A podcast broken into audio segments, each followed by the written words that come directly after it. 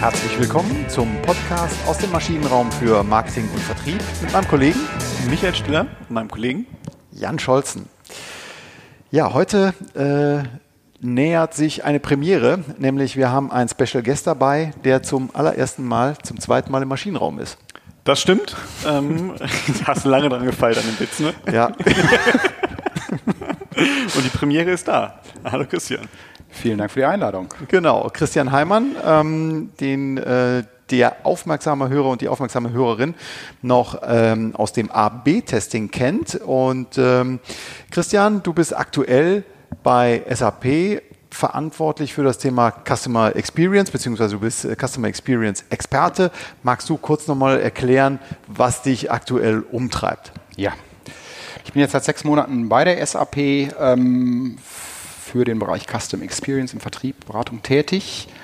Ähm, und das Thema Custom Experience oder Experience Management ist was, was mich eigentlich schon so seit Mitte der 90er Jahre, seit meiner Diplomarbeit begeistert und beschäftigt hat. Nämlich, äh, damals war das der Titel, äh, die Erlebnisgesellschaft und Erlebniswerbung. Ähm, und über die Jahre hat das von den Themen Usability, User Experience, Customer Experience, wo es ja immer wieder Überschneidungen gibt.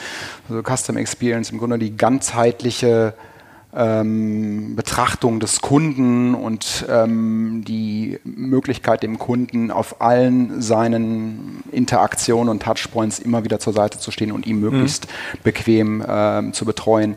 Fand ich schon immer ein extrem spannendes Thema. Insbesondere, weil es da sehr viele Vorreiter gibt denke an Amazon beispielsweise als vielleicht an den bekanntesten, aber auch extrem viele Negativbeispiele und das von renommierten Firmenanbietern, von denen man das nicht gedacht hätte. Mhm. Und da finde ich es spannend, das zu ergründen und auch diese Unternehmen dazu, darin zu unterstützen, dieses so wichtige Thema ähm, zu optimieren, zu perfektionieren. Okay. Der Grund, warum wir äh, jetzt nochmal auf dich zugekommen sind mit der Kenntnis dieses, ähm, dieses Arbeitsfeldes, ähm, ist so ein bisschen, dass wir natürlich auch ein Fable für den B2B-Bereich haben. Ähm, und deswegen haben wir uns die, den äh, Folgentitel ersonnen, B2B Ex Customer Experience muss das sein. Ja, also weil unsere eigene Erfahrung ja ist, dass das hier und da etwas stiefmütterlich behandelt wird. Wie siehst du das, Michael? Ja, ja, auf jeden Fall. Also gerade in der B2B-Welt ist es ja häufig, ne, wir haben ja warum auch immer, denken wir immer noch, uns sitzt ein Homo, Homo economicus äh, gegenüber, ne? der, der, äh, der, der reagiert nur rational, der hat überhaupt kein Erlebnisbedürfnis, äh, sondern der entscheidet klar auf Fakten und das ist ja, glaube ich, nicht so. Ne? Das werden wir nochmal erfahren oder gleich auch noch vielleicht mal besprechen. Was ich aber, ich würde gerne nochmal auf SAP zurückkommen, weil äh, ich mein erster Beratungsjob, äh, ein halbes Jahr SAP-Projekt, ähm, da ging es um, um, um, um Management-Informationssystem und ich habe nach einem halben Jahr meinen Chef gefragt, was ist denn mit der Welt der bunten Bildchen als Marketier? Und er hat gesagt, SAP hat doch zwei Farben. Ich glaube, da haben viele unserer Hörer so das Bild auch von SAP, also das typische ERP-System im Hintergrund, ne, wo ich viele, viele Zeilen habe, viel, viel Konten. Äh, vielleicht geht äh, nochmal ganz kurz SAP User Experience. Custom Experience. Ja, ja ähm, und ich habe das nicht zum ersten Mal jetzt gehört von dir. das ist tatsächlich ähm, ein Image, mit dem ich öfter konfrontiert werde. Und mir selber ging es ja nicht anders. Ich habe auch vor mittlerweile 20 Jahren ein ERP-Projekt ähm, für einen Verlag geleitet als Verlagsmitarbeiter und war dann mit äh, SAP im Austausch und war sehr unglücklich über die User Experience, ähm, die da sehr bescheiden war. Gut, das war aber dann auch noch in den äh, späten 90ern. Ähm, SAP ist ja, wenn man so will, oder was, was SAP im Kern macht, ist die Betriebsabläufe in Unternehmen zu optimieren und reibungslos zu mhm. machen. Und da ist Customer Experience, was oftmals nur mit Frontend äh, betrachtet wird, ja auch ein, ein wichtiger Teil. Und insbesondere das Thema Customer Experience als entscheidender Baustein für den Erfolg oder Misserfolg eines Unternehmens. Also es ist inzwischen, und das ist, gilt für den B2C wie den, für den B2B-Bereich gleichermaßen, ähm, ist die, das Kundenerlebnis mittlerweile entscheidender als Preis, Produkt und, und das Produktportfolio. Ähm, da sind sich Entscheider in allen Industrien einig. Und das ist natürlich was, wo SAP äh, als ein Unternehmen, ähm, das 85 Prozent aller oder 85 Prozent aller Unternehmen weltweit haben Anwendung von SAP im Einsatz. Das heißt, SAP verfügt zum einen über einen unglaublichen Datenschatz und damit auch eine unglaubliche Erfahrung. Und dieser mhm. Datenschatz, meistens im Backend, der kann natürlich unperfekt genutzt werden, um eine Customer und eine hervorragende Customer Experience zu gewährleisten. Das ist das Fundament dafür. Das ist nicht das mhm. einzige Ausschlaggebende, aber das ist das Fundament dafür.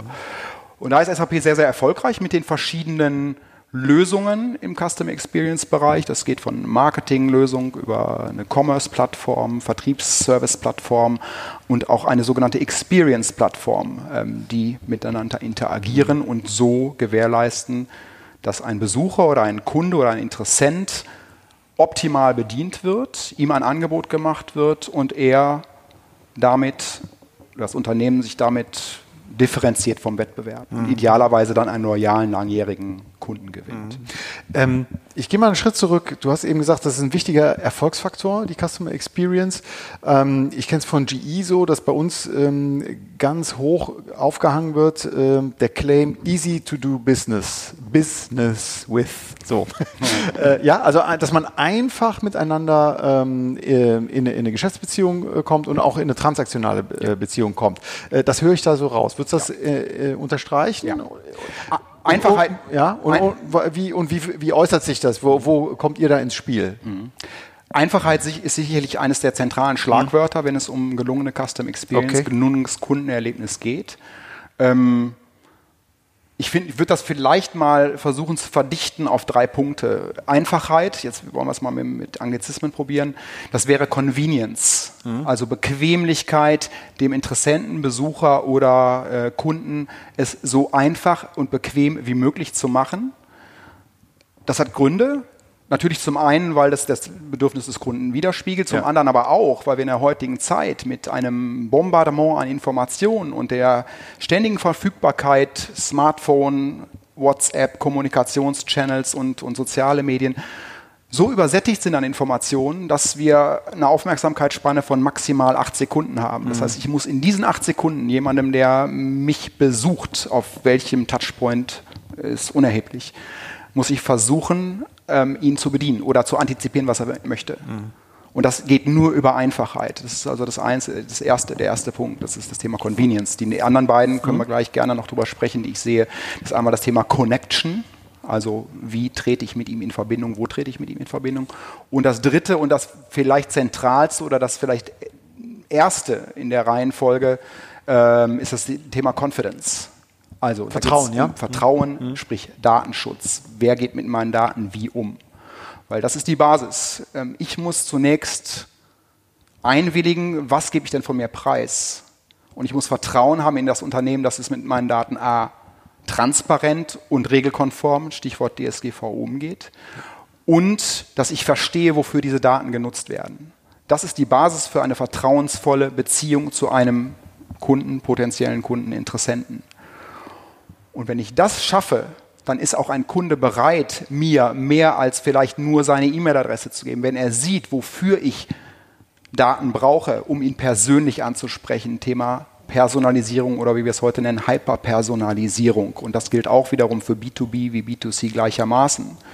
Der Kunde, und das fällt dann wieder in den Bereich Convenience, möchte, dass sämtliche Interaktionen aus der Historie bekannt sind. Das heißt, wenn ich ein Serviceproblem habe als langjähriger Kunde und entweder anrufe oder künstliche Intelligenz, auch das eine Technologie, die natürlich da sehr, sehr zentrale Rolle spielt, also es auch da einfach machen, in Interaktion zu treten über einen Chatbot zum Beispiel, mhm. wodurch ich natürlich Ressourcen spare und auch einen Zeitfaktor mit ins Spiel bringe, dass sobald ich mich identifiziere, entweder der Service-Mitarbeiter oder der Bot eine Historie von mir hat, wie wir das nennen, einen Golden Record, wo ich sämtliche Interaktionen sehen kann. Mhm. Ich weiß also, was hatte der Kunde bisher für Anliegen, was waren seine Präferenzen, Interessen, Probleme und so kann ich ihn dann ohne größeren zeitlichen Verzug bestmöglich servicen. Ich würde ja behaupten, dass es im B2B sogar noch größer ist, diese Anforderungen, ich würde jetzt einmal einhaken wollen, weil ich, ich sehe so das Leuchten in den Augen von, von Christian und, und äh, Jan ist auch schon äh,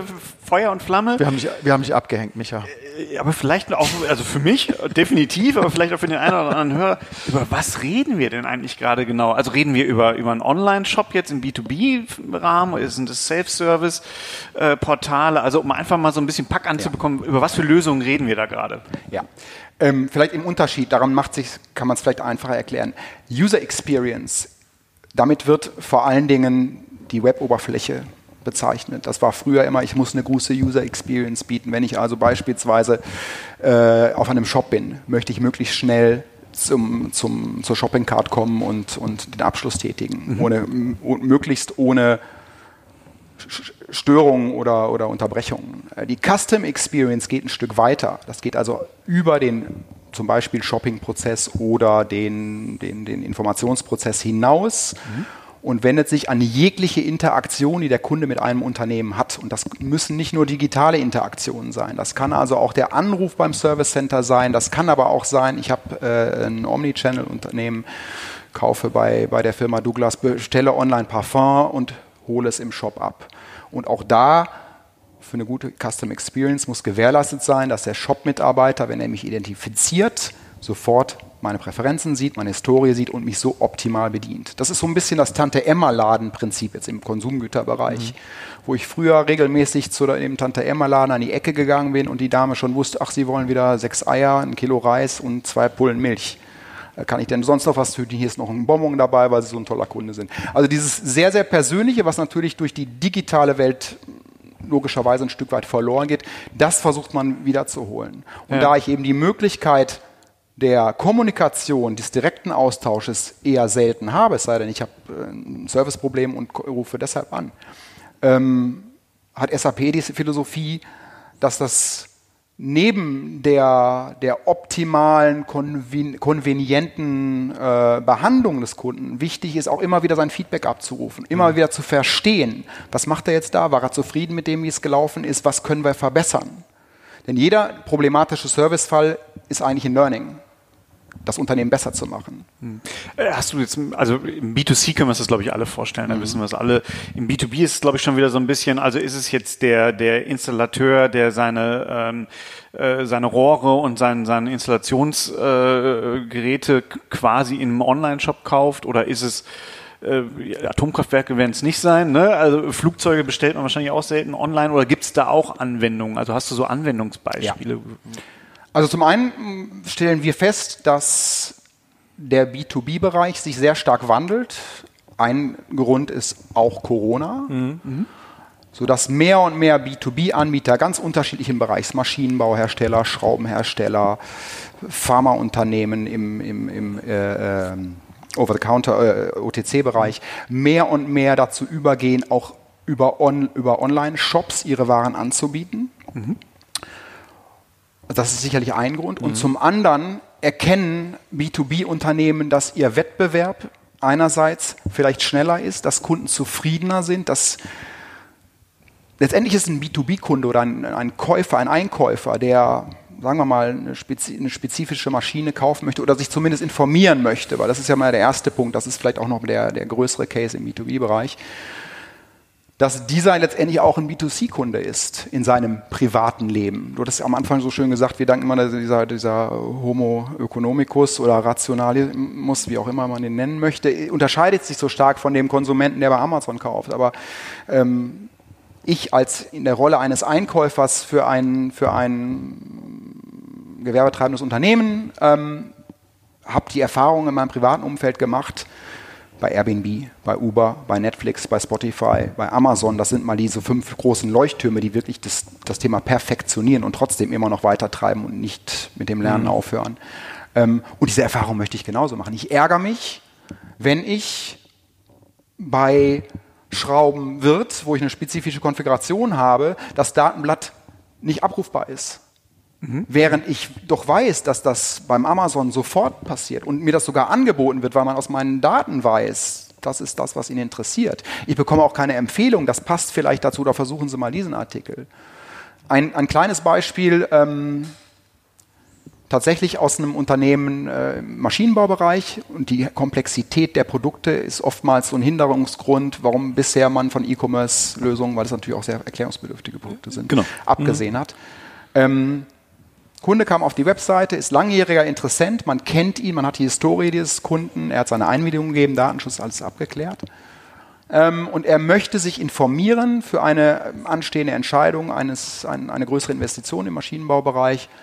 Ähm, und er schaut sich auf der Seite um, sie ist personalisiert, weil aufgrund seiner, seines Verhaltens und seiner vorherigen Besuche genau gesehen wird, welche Bereiche interessieren ihn. Also die Bühne ist seinen Entsprechungen, Vorlieben gebaut.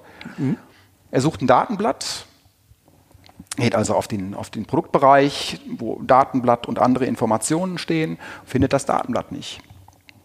Droht die Seite zu verlassen und dann, und das ist so das Thema Umfrage, Experience-Daten einholen. Wir sehen, Sie scheinen die Seite zu verlassen. Gibt es irgendwas, weshalb Sie unzufrieden waren? Können wir Ihnen helfen? Ja, war nicht so toll, habe ein Datenblatt gesucht, nicht gefunden.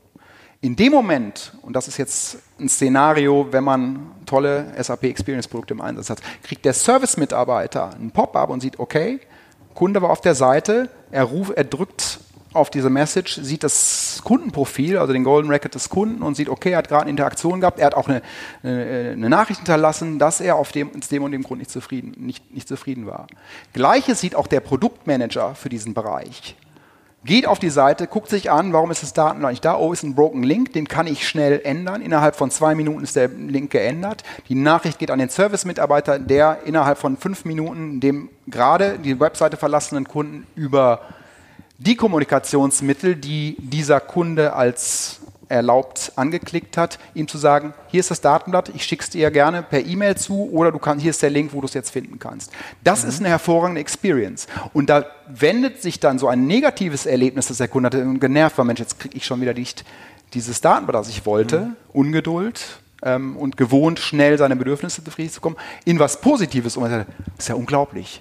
Also eine, ein Erlebnis bieten, womit der Kunde nicht gerechnet hat. Aus einer Enttäuschung im Grunde genommen die doppelte Freude machen, weil man so schnell und exzellent reagiert hat. Mhm. Und das ist, und deshalb deine Frage vorhin, Servicebereich ist sicherlich der dominierende im B2B-Bereich, wo sich eine gute Customer ja. Experience auswirkt, weil dadurch differenziere ich mich. Ein Kunde gutiert das wenn ähm, er seinen Interessen äh, gemäß angesprochen wird und wenn was, was ihn nicht überzeugt hat, automatisch verbessert wird oder ein Feedback bekommt. Ja. Und da kommt dieser persönliche Touch wieder ins Spiel. Deshalb B2B Käufer, Einkäufer oder Kunden sind genauso Menschen wie du und ich, die auch gerne äh, ja. bei Amazon stöbern oder über TUI.de ihre Reise machen. Ja. Datenqualität ist ja ein großes Thema dann in dem Zusammenhang. Ne? Ähm, wo würdest du denn ansetzen? Äh, erstmal Datenqualität schaffen oder stetig lernen und sich 20.000 Mal entschuldigen, dass man, dass man die Infos nicht hat? Das war eine Suggestivfrage. ja. ähm, aber du hast natürlich recht, die Datenbasis ist ähm, eine Grundvoraussetzung dafür, dass man den Kunden Kundenkenntnis hat und ihn ja. entsprechend bedienen kann. Ähm, ich hatte ja eben gesagt, wenn ich einen Unbekannten oder einen Erstkontakt mit, mit dem Interessenten habe, dann gilt es als erstes natürlich Daten von ihm zu sammeln. Und das mhm. geht nun wiederum auch nur, indem ich die Erlaubnis einhole und ihm transparent mache, wofür ich diese Daten brauche. Mhm. Das heißt, damit beginnt es schon. Ähm, wenn der Kunde eine lange Historie hat, sieht man das in Unternehmen ganz häufig, dass die in ganz unterschiedlichen Datensilos liegen. Also ich weiß nicht, wie viel Terabyte an ja. Daten, Kundendaten in Unternehmen vorliegen. Und das ist natürlich eine riesen Herausforderung, die so zu konsolidieren, dass ich in Echtzeit auf einen Blick sämtliche operativen Daten vom Kunden habe und mhm. wir sagen bei SAP ist es eben XNO-Data, die wir zusammenbringen. Also die operativen Daten, das sind soziodemografische Kaufhistorie, ähm, you name it, also alle, alles, was an, an Interaktion da war. Und die sogenannten X-Data ist X-Data sind die Experience-Data, die ich eben durch, durch, Feed, durch so ein Feedback-Management, Qualtrics heißt diese, diese Anwendung oder mhm. heißt, heißt, heißt diese Lösung, indem wir dem Kunden regelmäßig immer wieder bitten, uns Feedback zu geben was kann ich verbessern, wie würden Sie das bewerten. Ähm, so fühlt der Kunde sich zum einen begleitet und zum anderen gibt es uns ein Gefühl, in welcher Stimmung ist er denn gerade? Was für ein Gefühl hat er, während er diesen Kauf tätigt? Ähm, und wenn man diese beiden Datenströme miteinander verheiratet, dann kriegt man ein nahezu umfassendes, was ja immer so gerne strapaziert wird, 360-Grad-Bild auf den Kunden. Und je be besser die Datenqualität ist, desto besser wird, kann die Experience sein. Es geht also vor allem darum, Kaufwahrscheinlichkeiten zu erhöhen, um das jetzt mal auf den, auf den Punkt zu bringen, oder? Das ist so kann man so auf den Punkt bringen, genau. Beziehungsweise vielleicht nicht unmittelbare Kaufentscheidung, aber zumindest eine langfristige Kundenbeziehung, wo am Ende natürlich Käufe stehen, idealerweise, und Umsätze dann ja. dahinter stehen. Aber ja, definitiv. dazu passt dann, äh, zumindest äh, passt die Studie dann sehr gut, die ich auch gefunden habe im Vorfeld äh, von Sidecore und Avernate kenne kenn das nicht, äh, das Unternehmen und, und, und den, den Anbieter der Studie, aber die behaupten, dass äh, zumindest in, in, in den USA es so ist, dass in, für jeden investierten US-Dollar äh, in die Entwicklung einer Customer Experience Strategie drei US-Dollar Rendite zurückfließen. Oh. Das war ein Wort, ne? Das Fände ich jetzt ein Wort, ne? Also ich weiß nicht, wie man das misst, auf welcher Grundlage man das herausgefunden hat. Ich würde dem auch nicht widersprechen, ähm, weil ich und ich hatte mich interessanterweise heute Mittag mit einem, mit einem Freund unterhalten. Er ist Architekt, der hat sich ähm, ein E-Bike gekauft und zwar ein Club-E-Bike für knapp 2000 Euro bei einem Dresdner Anbieter, der das auch in Deutschland produziert. Der hat auch keine Händlerstruktur dahinter stehend. Mhm spart also da eine ganze Menge Marge ähm, und hätte diese Marge vielleicht auch in, in, in Service oder in Customer Experience stecken sollte, weil, sollen. Weil dieser Freund von mir sagt, ich habe die Rede jetzt zweimal, ich habe jetzt vier Servicefälle gehabt, habe mehrfach über E-Mail, über ein Formular auf der Seite Kontakt mit dem aufgenommen und keine Antwort bekommen. Mhm. So habe dann mehrfach versucht anzurufen, habe dann irgendwann eine Antwort bekommen, Wochen später, und ich werde das nicht weiterempfehlen. Die Dinger sind jetzt für mich abgeschrieben, ich habe die jetzt ein paar Jahre, das nächste E-Bike wird ein anderes sein. Mhm. Weil für mich ist es wesentlich wichtiger, dass wenn ich, ein, wenn ich ein Problem habe, mir schnell und unkompliziert geholfen wird. Mhm. Das Rad kann sonst so toll sein, das kann ich zusammenklappen in die Bahn nehmen, das fährt sich auch toll für das, was ich brauche. Aber ja. so, das ist... Das unterstreicht nochmal, dass die, dass die Customer Journey wichtiger wird. Ja, also dass wir vielleicht, ist jetzt, gut, wir kommen jetzt hier vom, vom Hölzchen auf Stöckchen in dem Beispiel, aber das unterstreicht es doch, oder? Das, du willst als Kunde, du hast ein, ein ob du jetzt Schrauben äh, gekauft hast ja. und die wieder kaufen möchtest, ob du ein E-Bike gekauft hast und wieder kaufen möchtest, du willst es trotzdem auch nach der Transaktion wissen. Ich meine, aus, dem, aus der Medizintechnik kann ich sagen, wenn ich ein, ein, ein äh, Gerät äh, beschafft habe, was äh, einen, einen Kleinwagenpreis hat, dann möchte ich als Arzt möchte ich dann auch wissen, äh, welche, äh, welche Softwareversion da drauf ist und wie die upgradefähig ist. So, wenn ich, wenn ich diese Informationen nicht beibringen kann als Hersteller, der sage ich mal, mit einer überschaubaren Zahl von Produkten äh, äh, pro Jahr ähm, äh, Absatz, äh, den Absatz macht, dann ist die Erwartung klar, dass diese Information muss vorliegen. Richtig. Und wenn ich diesen Kunden schon seit Jahren habe, dann weiß ich, dass den insbesondere interessiert, wann das nächste Software-Update kommt. Das kann ich ihm also proaktiv, bevor mhm. er fragt, schon zukommen lassen aufgrund meines Wissens über ihn. Mhm. Und du sprachst gerade ähm, Customer Journey an.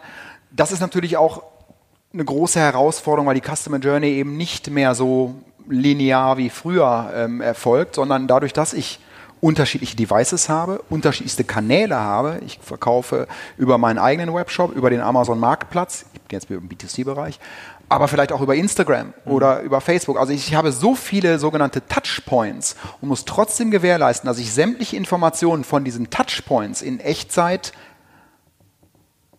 mir zur Verfügung stehen und bewerten kann und mhm. den Kunden oder den Interessenten da abhole auf dem Touchpoint, auf dem er sich befindet. Und das ist eine riesen Herausforderung, weil dem dem, der Kunde wird nicht sagen, na gut, dann gehe ich wieder auf die, auf die, auf die Webseite und ähm, führe da die Interaktion fort.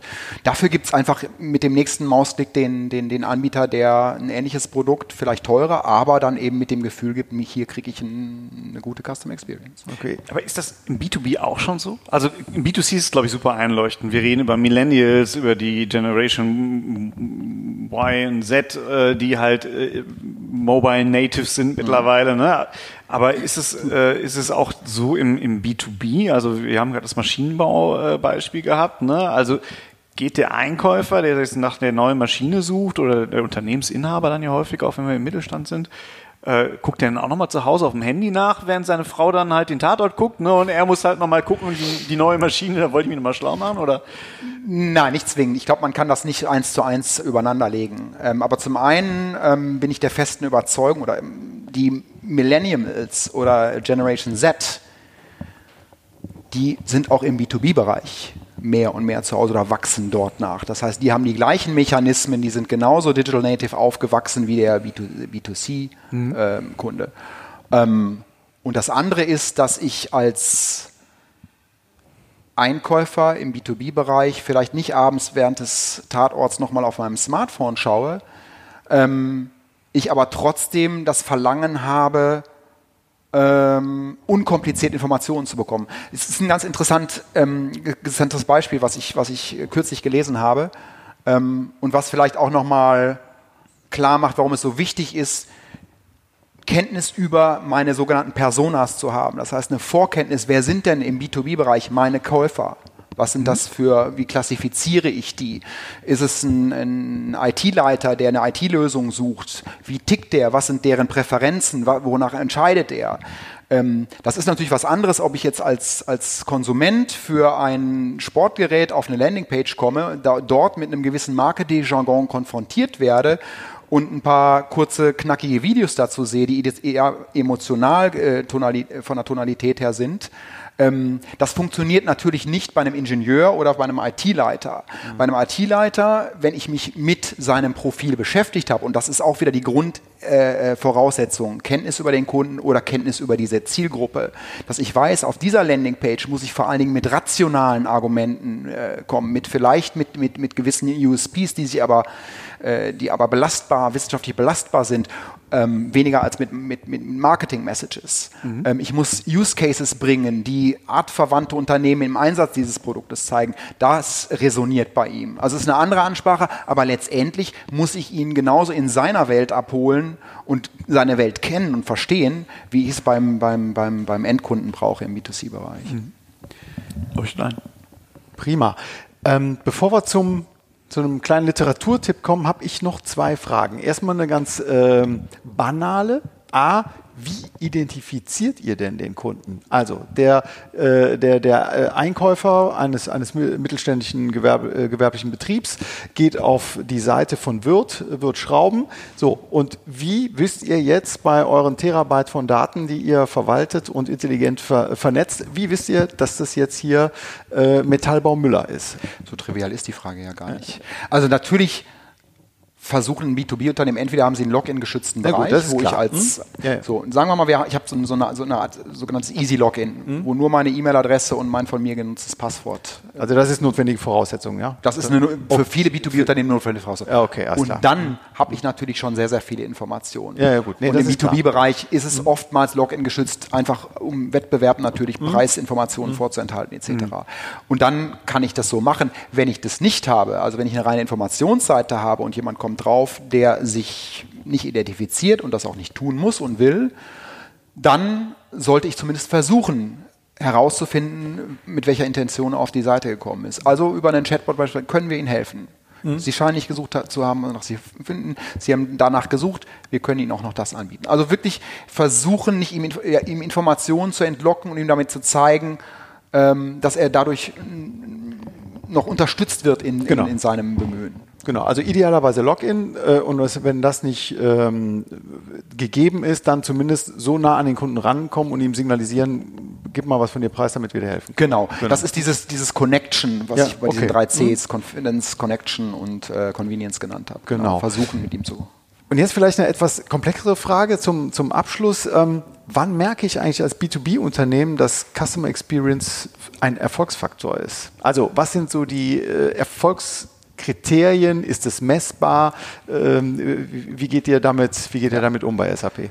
Ähm, auch das ist, ich hatte eben kurz Qualtrics erwähnt, also dieses Experience, diese Experience Management Lösungen, die mir vor allen Dingen auf der Erlebnis- oder Gefühlsebene ähm, zeigt, wie zufrieden ein Kunde ist und mhm. in welcher Stimmungslage er kommt oder geht. Und da kann man natürlich über einen NPS-Score eine mhm. ganze Menge abfragen. Also Net, Net Promoter, Promoter Score, ne? genau. Ähm, und kann dann über den Zeitverlauf sehen, wie sich das verändert. Das ist ganz, ganz wichtig, auch wenn es vielleicht weiche Faktoren sind und die sich nicht unbedingt im Umsatz des Quartals dann äh, auswirken, aber es zeigt mir über den Zeitverlauf, wie erfolgreich war mein Servicebereich zum okay. Beispiel, wie erfolgreich war mein Vertriebsbereich. Ähm, man kann Sentiment-Analysen machen. Indem das muss du mal kurz, kurz erklären. Sentiment-Analysen, also Sentiment ist die Interpretation dessen, was der Kunde von sich gibt, bei Okay. Umfragen zum Beispiel. Und je nachdem, wie die Tonalität ist, kann ich sehen, wie zufrieden oder nicht zufrieden war der Kunde, mit welchem Gefühl ging er raus. Ich kann das an Näherungswerten, wie lange ist er auf der Seite geblieben, hat er die Seite abgebrochen. Und dann natürlich nochmal Nachfragen, Survey hinterher, um wirklich bestimmen zu können, hat sich das verbessert. Eine Korrelation zum Absatz wird man finden, aber das ist wahrscheinlich versetzt, aber es gibt ein deutliches Signal dafür, eine Servicequalität wird hier sehr gut eingeschätzt. Es gibt Benchmarks, wo man sieht, wo steht man im, im Vergleich. Das, das liefert diese Lösung auch mit, wo man sagt, ein Benchmark für einen Service im Maschinenbau ist bei, keine Ahnung, 6,5, du bist gerade bei 7,2, super, dann sind wir besser als der Durchschnitt oder als der Benchmark. Okay, prima. Wir sind schon etwas über unsere Zeit. Äh, Ich sehe, da ist sehr viel äh, Content drin äh, bei dem Thema, warum das Ganze denn wichtig ist, auch im B2B-Bereich.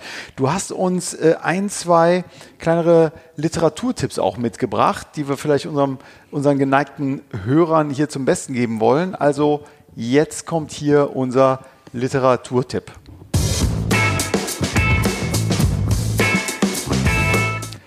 Ja, zwei Tipps, beides nicht mehr ganz aktuelle ähm, äh, Bücher. Das eine ist ähm, Daniel Kahnemann, Nobelpreisträger. Schnelles Denken, langsames Denken. Bekannt? Der hat vor allen Dingen das Phänomen, und das ist so ein bisschen, ähm, geht auf die Frage ein, ähm, rationale Entscheidungen, emotionale Entscheidungen, Convenience, B2B-Bereich, weil er ähm, sagt, dass, dass Menschen, egal welcher Couleur, Entscheidungen schlicht aus gedanklicher Bequemlichkeit treffen und diese dann hint erst hinterher rationalisieren. Und das ist so ein Punkt, ähm, was äh, dafür spricht, dass der B2B-Käufer oder der Interessent eigentlich nicht anders denkt als ein B2C-Käufer. Weil er ja in seinem- Bequemlichkeit im Denken geht. Re- Genau, weil er ja auch in seinem Privatleben, du hast es eben an dem Amazon-Beispiel nochmal gebracht, ist er ja ganz normaler Buchkäufer oder was auch immer er kauft. hat es da ne? kennengelernt. Ja, hat es da kennengelernt. Denkt man anders, wenn man professionell unterwegs ist? Ich glaube, nein. Ja. Also von daher, das passt schon Ja, ja, sehr das gut. alles, Das ist ja. halt, ähm, ja. Okay, Ein zweiter Tipp, wenn ich den noch unterbringen darf. Ähm, das Buch ist schon 20 oder über 20 Jahre alt, ist jetzt in einer nochmal neue, äh, neue äh, Auflage erschienen. Das heißt Die Erlebnisgesellschaft.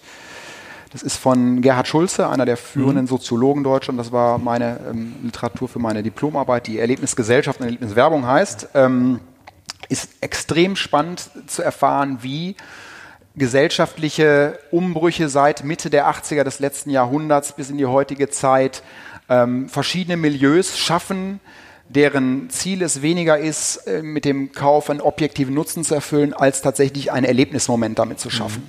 Ganz spannend und eben auch passt ganz gut zu dem Thema. absolut. Ja, vielen Dank. Kommen wir zur Zusammenfassung, würde ich sagen, oder? Genau. Ja, also B2B, Customer Experience, muss das sein? Ich glaube, klares Ja, ne? Kann man das so sagen? Klares Ja, würde ich auch sagen. Ja. Genau. Magst du nochmal kurz die 3C, das äh, fand ich ganz griffig, äh, nochmal auf den Punkt bringen? Fangen wir mit dem ersten Confidence an. Sicherheit, also das Vertrauen, äh, Vertrauen, ja. Sicherheit, Datenschutz und darüber Transparenz. Convenience, also die Bequemlichkeit, das Einfachmachen, ähm, Antizipieren, ähm, möglichst keine Ablenkungen. Ähm, und das dritte ist Communication, also die Plattformen nutzen, die der Kunde will ähm, und dort mit ihm interagieren. Also einmal die Interaktion befördern und, und anregen, aber dann auch die Kommunikationskanäle nutzen, die der Kunde möchte. Und ich gebe dir nicht vor, sondern ich orientiere mich am Kunden. Korrekt, genau.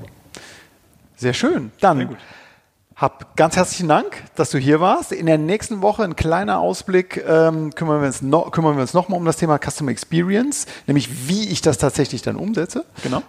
Und äh, ja, aber für den Moment erstmal herzlichen Dank, dass du da warst und äh, Bis nächste Woche. bis nächste Woche. Danke euch. Hat viel Tschüss. Spaß gemacht. Danke. Tschüss. Ciao.